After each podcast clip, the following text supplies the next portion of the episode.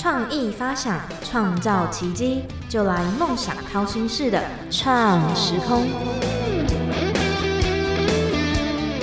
欢迎收听《梦想掏心事的创时空》，我是景景。那在一九年到二零二三年的时候呢，算是疫情很失控的几年。相信社会大众逐渐也改变了自己的运动模式，可能是在家里运动。在家里运动的同时呢，相信大家对瑜伽这项运动感到特别的熟悉。所以，我们今天特别邀请到了瑜伽运动服饰品牌 S Five 的创办人来到我们创时空，分享他的创业经历。我们先请创办人跟听众朋友打声招呼。Hello，听众朋友，大家好，我是 S Five 瑜伽运动服饰的创办人 Alice，大家好。好的，那我们节目中就有两个固定的提问啊，也是希望可以让听众朋友更轻松、更贴近我们的创办人。那我们想先问创办人，觉得说你自己像是什么料理或是水果呢？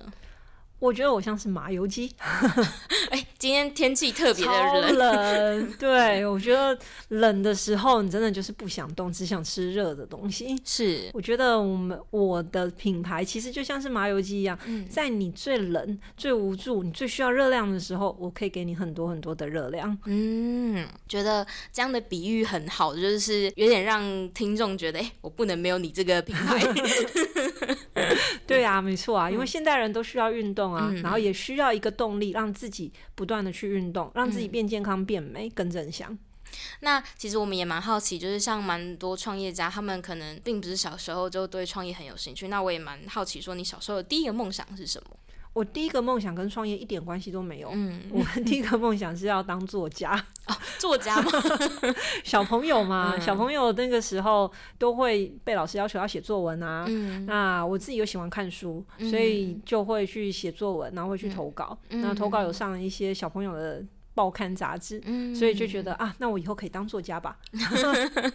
但是后来想一想，其实我当时想要当作家的主要原因是我喜欢跟人家沟通，想要把我内心的一些想法跟价值观，我可以沟通给别人。嗯，那只是说。当时能够有的方式可能就是写字，嗯，但是我觉得现在我长大了，我可以用别的方式可以去跟人家沟通。那我现在沟通的方式其实就是用我现在的品牌来传递我想要传达的价值。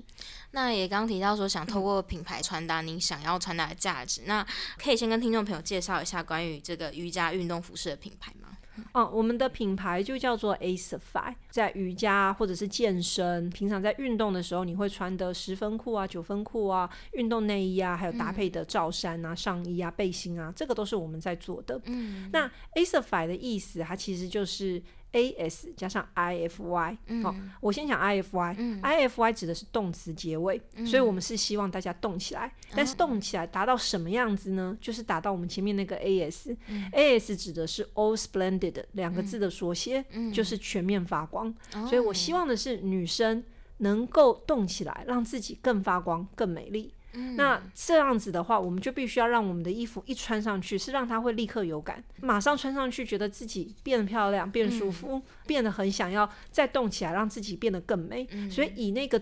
让自己变美的动力，那个想望，去促进自己再去动。然后再去做更多的运动，再去用更自律的生活，然后换来一个更美好的前景。这个就是我们的 Asify 的意思。所以我们的 slogan 就是让美丽变成力量，让这个想望变成自己进步的动力。感觉就是可能因为创办人之前想当作家，所以觉得 可以就是用文字表达的很透彻这个品牌的理念这样子。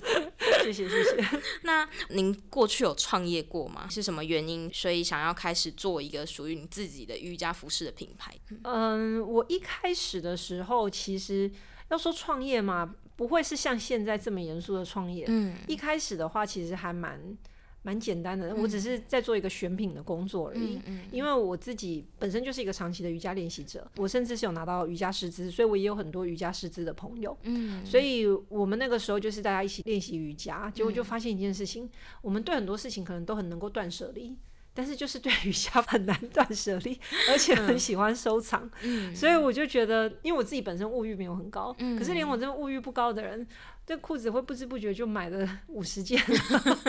我就觉得嗯，这个生意应该或许是可以做看看，嗯，所以就先从这边开始，嗯。那因为一开始你只是选品嘛，然后到后来你开始设计符合台湾人身形的瑜伽服，有没有遇到什么困难，或者是有没有设立哪一些停损点？哦，停损点，因为我们是自己出钱，所以停损点就是赔完就不行。嗯，那困难的话，其实创业每一个过程都是困难啦。那我们一开始选品的时候，是我用比较保守的方式，但是只有我自己一个人做，然后我自己去谈代理，然后自己去做这些出货，自己去做行销这样的工作。嗯，可是后来我们是在二零一九年，嗯，找到我们的代工厂，然后那时候开始打板。二零二零年的时候，我们是正式上市，嗯，那个时候就是我们自己的品牌。嗯，那自己的品牌跟选品，它其实差别就很大，因为你要做自己的品牌，你都会要有 MOQ 的问题。嗯，所以我们的产品的销量要必须比原来还要再多很多，才能够把它卖出去变钱回来，嗯，要不然它都会变库存在里面。嗯，那在选品的时候，我刚刚有讲嘛，我自己以前就是有拿到瑜伽师资证照，所以我有很多瑜伽老师，然后我跟他们的关系也都很密切。嗯，那我也很认真的服务我的客人，所以我们是有一群很爱我们的铁粉。嗯，但是这个铁粉呢，他从选品的时候要到我们正式品牌的时候，他必须要。倍数的成长，嗯，它才能够支撑起我们品牌的运转，嗯，否则的话，我们品牌的现金流转不过来的话，我们就会倒掉。哦，对，那这件事情一开始的时候真的是比较困难，因为我并不是真正学行销出身的人，所以我们要把这个品牌的铁粉倍数性放大的时候，那个时候真的很辛苦，嗯，就是。我们也要试着各种的方式，可是也不见得会有很好的结果，所以当时真的是非常非常的痛苦，然后想说应该要怎么办。那很幸运的是，我当时就是参加我的商会，嗯然后我们那个时候是参加 BNI，那我们商会嗯有一。个伙伴，他是 Tesla 的董事长，那他本身就是做商业模型这类很厉害的人，所以我们当时就有在跟他谈，然后他就跟我们梳理我们这个 business model 里面我们应该要找到的一些关键点，包括我们中间对于我们来讲真正的重要的 KOC 是谁，嗯，不应该是外面所谓的可能几万粉的网红，嗯，而是要跟真正在使用这个产品的人更密切关系，嗯，更有密切关系的人在这里面其实。应该就是瑜伽老师，所以我们就开始我们的瑜伽大使计划。那在瑜伽大使计划的时候，老师们直接穿我们的衣服示范给同学看。我们就有很多客人，他们直接跟我们说，他们当时为什么会选择我们的品牌，就是因为他看到老师在课堂上穿我们的 bra 怎么样子动，他都不会走光，也不会移位，然后裤子怎么穿都很好看，他们就会过来，所以就变成是我们有很多很多的地方可以示范，然后我们的客人才可以倍数的增长。但是在这之前，当然就是非常非常痛苦，在还没有找到方法之前，真的都非常的痛苦。那你是怎么确定目前的市场是还有这个需求，然后你开始投入？嗯，我觉得这件事情，第一个你就是要真的很了解你的客户。那因为我自己就是超级使用者，嗯，再加上我的瑜伽老师朋友们，每个人也都是超级使用者，所以超级使用者在购买瑜伽裤的时候，基本上就是三十条、五十条 起跳。所以别人可能要收集一个客人有一次的流转率，我们可能是。呃，一个就抵人家三十个，对，所以在这点上，我们的客人可以比别人稍微少一点点，好，但是我们的累积的消费金额就会比较大。嗯，那这个就是先从我们旁边的应该算是焦点团体这样子可以来看，来放大的时候，我们的焦点团体其实就可以作为一个很好的佐证参考。嗯，再来就是说，这个是一个全世界的趋势，然后现在最大的净利率最高的运动的品牌。其实就三个嘛，Adidas、Nike 跟 Lululemon。嗯，那 Lululemon 就是净利率非常高，然后 Adidas 跟 Nike 他们后来也跟着在转做，在开发瑜伽的服饰。嗯，再是整个社会的风气也在改变，牛仔裤已经好几年没有人在穿，对，大家觉得不舒服，很硬。对吧？但是现在很多人是可以直接就把瑜伽裤，他就直接穿着走在路上。嗯，这整个风气都在改变的话，那我们跟着风气起来，我觉得这就是一个很正常的现象。嗯，那其实像我们知道说，您第一年就有达到这个损益的平衡，那其实这是创业的伙伴很难达到，包含很多连锁的品牌，他们可能也是过了几年之后才有赚钱。那你会怎么样看待这样的结果？你会觉得你是很努力下的成果，还是就是当下很幸运？我觉得两个都有，两个都很重要，都很需要。我们可以第一年就达到损益平衡，是因为我们其实在正式创业之前，我们有先累积一批铁粉，嗯，所以这批铁粉其实就是我们的小小种子，嗯，他们会先支撑我们的一开始的运营，而且他们也会愿意去帮我们分享，嗯，然后再来就是。我们要认清一件事，就是我们真的很小，我们是非常非常小，我们没有办法像大企业那样子大手大脚的花钱，所以我们做任何决策都要很谨慎。嗯，先做一个小小的成功案例，再把它放大。那如果在这个小小的案例它失败的话，对我们来讲，那个停损是很简单的。嗯我们没有办法像一些大企业，你开始十家店，整个布局全台湾，那就很恐怖。我们没有那样子的财力，什么事情我们都是用一些最节省的方式，然后数字要算的很清楚。像一开始啊。我们省到什么地步？公司最早开始成立的时候是三个人，是。我跟我先生，我们两个共同创办人，然后还有一个是我们的行销的小编。嗯，当时是三个人，我们就去共创空间，因为这样比较便宜。嗯，先去共创空间，而且只租两个人的桌子，因为这样比较便宜，还 省一个人的桌子的钱。所以呢，我先生他就在家工作，然后我跟那个小编我们在共创空间里面工作，就是用 Line 在里面讨论，用 Trello 这些东西，我们在远距的这样子来对齐我们当时要做的事情。嗯。呃，一开始就想说我们要很省很省，所以我们电商就好，不要开店，因为嗯开店就很贵，开店要租金，你要各种的负担。嗯。可是我们就发现一件事情，很多人会打电话过来，或者传讯息过来问可不可以试穿。嗯那我们当时又在很便宜的共创空间，嗯。它有一个会议室，我们可以去预约使用，嗯。但是它很省钱，所以我们的会议室监视器是坏掉的，哦。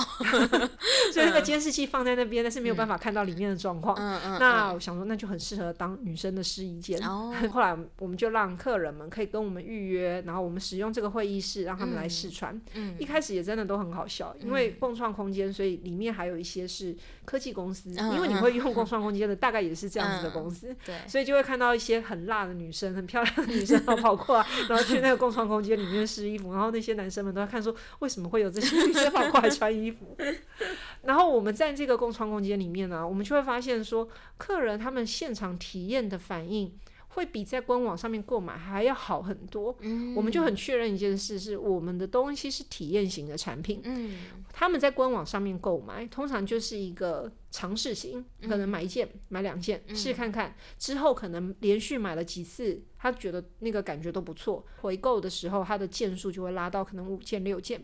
可是他来现场体验的时候，他第一次他一满意，他件数就是六件起跳。哦对，所以我们就发现哇，我们这个现场体验的能力实在是太强了。嗯我们就决定，我们不要用共创空间了，我们再去租另外一个空间，嗯然后把那个空间打造的比较漂亮一点，然后变成一个专属的试衣间。哦所以我们后来就搬到在古亭那边一个新大楼里面的一个专属的试衣间。可是其实做这个试衣间，一开始我们也是省钱的目的，所以我们没有开放什么周末，哦因为它是一个预约制的试衣间。嗯这样子我们比较可以省人力，就等于是说客人有来的时候，嗯再我们去。对，我们再过去，他就在旁边，嗯然后他客人没来，我们就赶快做我们现在的事情，就是一个非常非常省的方式。嗯。然后在这样子的过程当中，我们发现的确客人他们在实体的购买的意愿真的是比在网络上面强很多。嗯。所以我们到去年二零二三年，我们才开始做了很多很多实体尝试，包括我们去百货公司进柜，嗯。做快闪柜，然后我们在中孝敦化捷运站开了一间实体店，嗯。然后到台中星光三院那边我们也快闪，在这个过程当中，我们去更接触到更多的客人。我觉得刚刚您提到说，就是要对数字很敏感这件事情，我觉得很重要的原因是因为我们公司有做一些创业比赛，然后他们可能会提到说，诶，他们觉得他们的创意很棒，有很好的创意，有很好的产品，但是对于经营这块不是这么了解，所以一下子就投入之后，就容易产生这个失败的这个结果。这个创业的人是嗯。一定要懂数字，嗯。千万不能够只懂产品，嗯，因为产品它不会自己卖。是。你一定要告诉别人它有哪些好，你就一定要投资资源，嗯。把这个告诉别人好的东西做出来，不管是用影片、用图，还是用设计的方式，或者是像现在我们在录 podcast 的方式，嗯。它一定会需要投行销资源下去。嗯。这些行销资源不会马上变成钱，嗯。所以你就要把这个产品它的毛利率跟它的营业费用这些都要抓得非常清楚。嗯，那刚刚有提到说，您是从一九年开始找到这个代工厂，然后慢慢开始做到现在。你觉得你的品牌在疫情期间有受到影响吗？还是对你来说，它其实算是危机，但是又是一个转机？一定受到影响，嗯 绝对会受到影响，但它也是一个转机，嗯只是那个转机我们花了很大的力气把它给渡过去。是，因为啊，在疫情的时候最严重的时候我们三级嘛，嗯三级的时候是大家不能出门，嗯不能出门的话，你就不会去见到老师。嗯你知道瑜伽老师跟一般的上班族是不一样的，嗯他们是你要真的有上课，他才拿得到钱。当时在疫情确定要三级的时候。我一看到，我就想说完蛋了，我们合作老师怎么办？我赶快传讯息过去，我就说你们还好吧？他就截了一张图给我，他说哦，直接十堂课被取消了，一天哦，就一天之内十堂课，因为他可能去企业上课，企业直接说老师不要来了，因为我们现在要管制，所以老师是海校的第一排，我们是第二排，嗯因为老师直接没课上，然后同学不想上课之后就懒得穿衣服，所以他可能去上线上课，然后线上课他关镜头啊，或者只穿内裤啊，对，所以他们就觉得不需要买衣服，所以我一开始的时候我就想说，老师千万不能够倒下来，因为老师倒下来的话，我们就一定也会受到影响，因为我是把老师跟我们是完全是当做一体在思考的，嗯所以我们当时就做几件事。第一个就是我赶快把不熟悉线上课的老师教他们怎么样转线上课，所以我有去在 YouTube 上面做了教老师怎么样子用 Zoom，然后把这个线上课给做起来。嗯。然后呢，还要再提醒同学们，千万不要这个时候就别做运动哦，要不然等疫情结束，大家就变猪哦。所以呢，我们就有做出一系列的活动，像是什么 AS 陪你宅在家 Yoga，那个时候设计一个十天的活动，每天有一个老师教大家做一个体位法，然后同学们就可以看那个体位法拍照上传，好，然后连续十天，我们就送你一张奖状。那这个奖状其实就是把他当时他做的体位法，由他选出一张他觉得最好看的，然后我们把它做成图档，放在那个奖状的图档上面寄给他。其实不是一个很花钱的事，可是他们就觉得很感动，因为他们觉得我真的坚持了十天做这件事，然后这个时候外面是瘟疫的感觉，但是我在家里头认真运动，那个正能量的感觉非常非常强。那我们当然也在这个过程当中，就会给折价券啊，给购物金啊，相关的行销手段都会下去。那这个过程他们觉得很满意，然后他们就会也很想要买一件衣服来犒赏自己。那在这个时候，我们就用这样子的方式把老师的知名度给打出去。在打出去的过程当中，甚至是运动笔记，他们有来跟我们谈合作，因为他们觉得这个专题还蛮好玩的，所以他们就来跟我们谈合作，是说可不可以针对运动笔记的族群，也就是跑者，来设计给跑者们的瑜伽练习。因为那个时候大家三级关在家里，跑者也不能够出去跑步嘛，是。所以我们就请老师说来设计，说跑者你如果不能出去跑步，你可以在家里头做哪些东西，来让你的跑步的能力不会丧失。哦。那跑者你会需要的其实就是那几个核心的能力，嗯。大腿的肌力，然后你的呼吸，这其实都是瑜伽它可以做到的。哦所以我们就请老师们十个不一样的老师，好、然后来设计这个课程。他在设计这个课程的时候，他们会录影，然后就会讲的很仔细。所以有些人他们看了觉得很满意，他们私讯就会跟老师说，他要再去买他的课程。哦所以我们用这样子的方式，也有帮助到老师。然后我们又在做的一件事情是，当时很多老师已经有在顺利转成线上课了，可是线上课不见得你课放出去，你学生就会来上课。这其实都跟行销有关系。嗯嗯所以我们就把老师的课上架到我们的官网，哦然后把它变成满额赠。嗯。我们当时的满额赠门槛设的超级超级低，你大概两千五，也就是你大概买两件衣服，我们就送你一堂老师的线上课，而且是任选，所以我们就把一堆老师的线上课放到我们的官网上，然后他选这个老师的课程，我们就赶快去跟那个老师，等于帮同学来付钱来上这个线上课，所以也用这样子的方式帮老师在做更多的曝光跟导流。我们就是希望是说，用这样子的方式，让更多的同学可以认识更多的老师，然后老师们也不会因为疫情的关系有受到太大太大的影响。所以很多老师跟我们的感情不是只是一个单纯卖衣服的品牌，他跟我们其实是有革命情感的。嗯。那在瑜伽的服饰产业里面，你是如何做到差异化，让老师跟消费者可以选择您的产品？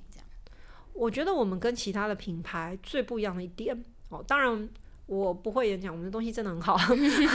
对啊，那个版型很厉害，刚刚有讲嘛，我们那是我们自己打版的，而且是找台湾的老师们，我们自己开车从台北到高雄，找我认识的老师们，还有他们的学生出来，亲自去针对台湾人的身形打版。所以我说我们的衣服是最符合亚洲甚至是台湾人的身形，这不是开玩笑的，这是有实力可以作证的。然后我们的料子也很好，工法也非常好，久穿都不会松。我们有二零二零年的买衣服的客人跟我们保证说，他真的穿到现在都还在穿。对，所以我们的东西是真的很好，但是我觉得东西好只是一个基本的要求而已。现在这个年代，消费者这么精，你不拿出好的东西去满足他们，这件事情是不行的。所以这只是基本的要求。但是要说我们跟其他的品牌再更不一样的地方是，我觉得我们比任何品牌都重视我们的消费者，我们很认真的听他们的声音。我们一开始在做选品的时候，是选欧美的品牌，欧美的品牌的衣服进来，那都是选一些很漂亮的衣服，什么美人鱼的花色啊，或者是会去走伦敦时装周的那种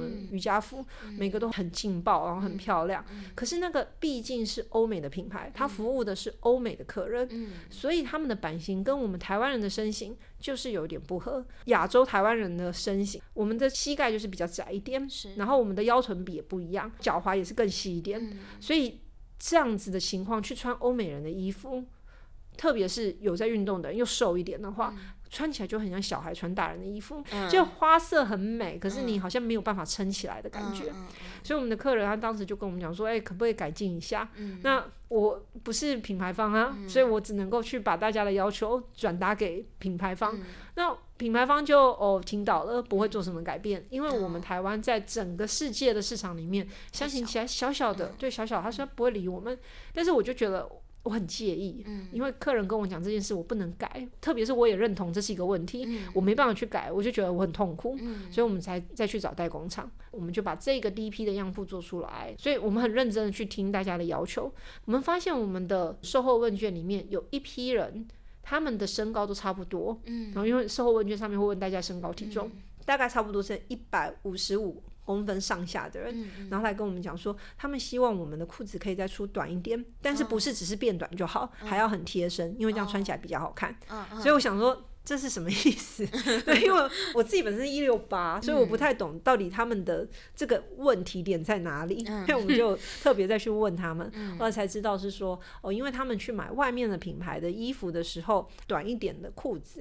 那个裤子它只是变短，但是它的裤脚没有变小，因为身高比较娇小的女生，其实她骨架也势必会比较小，嗯。所以她的裤管没有变小，她们穿上去裤脚一样会啷啷的，看起来就不修身不可爱。嗯，所以他们就希望是说，我们可以把它给变好，而且他们讲完之后就说，我相信你们一定做得到，我们压力就来，然后我们就说，哦，好吧，那我们就努力，所以我们就在那个礼拜，我们就做出一个小侄女召集令。行销活动，然后特别要求一五八公分以下的女生过来，让我们来量他们的身形，好来量他们的脚踝粗细，然后我们去改版，做出现在的这个小九分。嗯。然后这个小九分出来，一开始我们很保守，也不敢做太多颜色，就他们的反应就很好，就说啊太好了，但是不要只出黑色，不要只出灰色，我们还要其他的颜色，这样才能够亮丽登场。我就哦好的，对，所以他们就很习惯的对我们许。各种愿望，然后我们也很习惯的、很努力的想要把这些事情达成。所以我觉得我们跟其他的品牌在这点上面会很大的不同，是我们跟我们的消费者之间有一个很强烈的连接，然后我们会很仔细的去听他们的愿望，并且把它给完成。那其实像现在大家都在讨论所谓的永续啊，或者是这个 ESG，那我们也很好奇中小企业你们对于这个 ESG 是怎么样去执行，或者是怎么样规划？嗯。现在其实有蛮多是可以去配合的，像我们以原物料来讲，本来其实包装就是比较简约，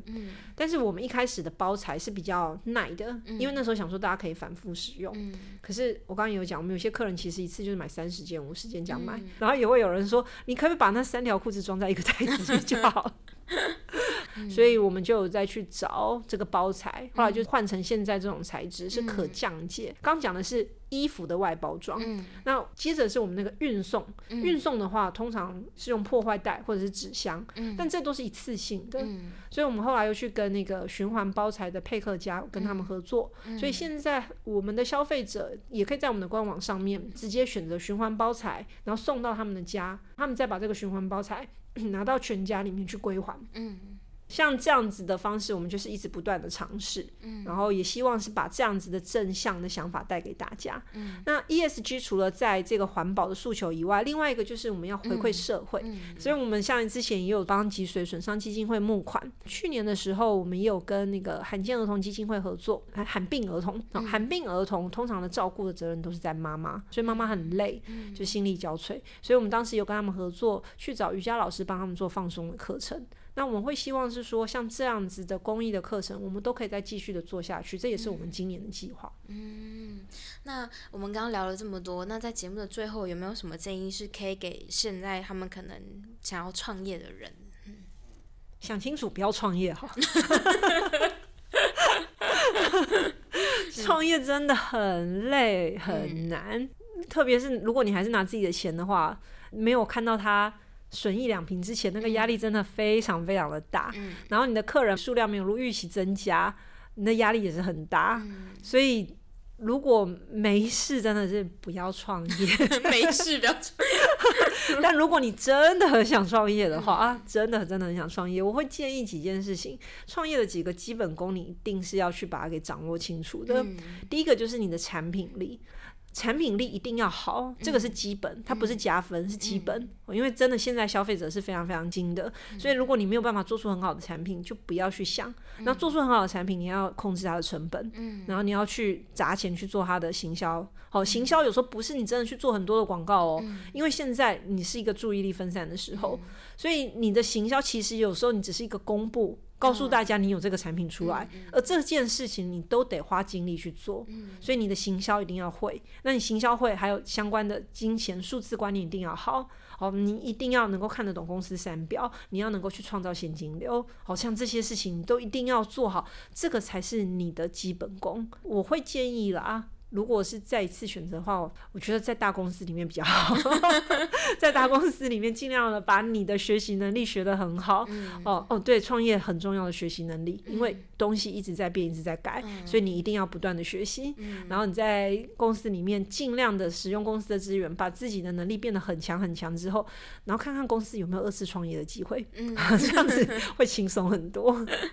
那在节目的最后的话，可不可以请创办人跟听众分享一下你们？现在的实体店在哪边？这样哦，我们的实体店在忠孝敦化捷运站附近，那边有个明耀百货，我们就在明耀百货后面的第一条巷子，哦，那里有我们的实体店。那我们在春节之后，礼拜一到礼拜天中午十二点半到晚上八点，欢迎大家过来试穿，哦，非常非常多的颜色啊，如果喜欢的话，就不要委屈自己，就大胆的包色吧。那我们也会把相关的网址放在我们新闻链接的下方，有兴趣或者是有练瑜伽的听众朋友都可以到这个网站上面看很多不同的颜色款式，对啊，健身也可以哦。OK，好，那我们很感谢创办人今天来到我们节目中的分享，我觉得分享了很多关于创业有用的知识。谢谢晶晶。那我是创始客的晶晶，我们下次见喽，拜拜，拜拜。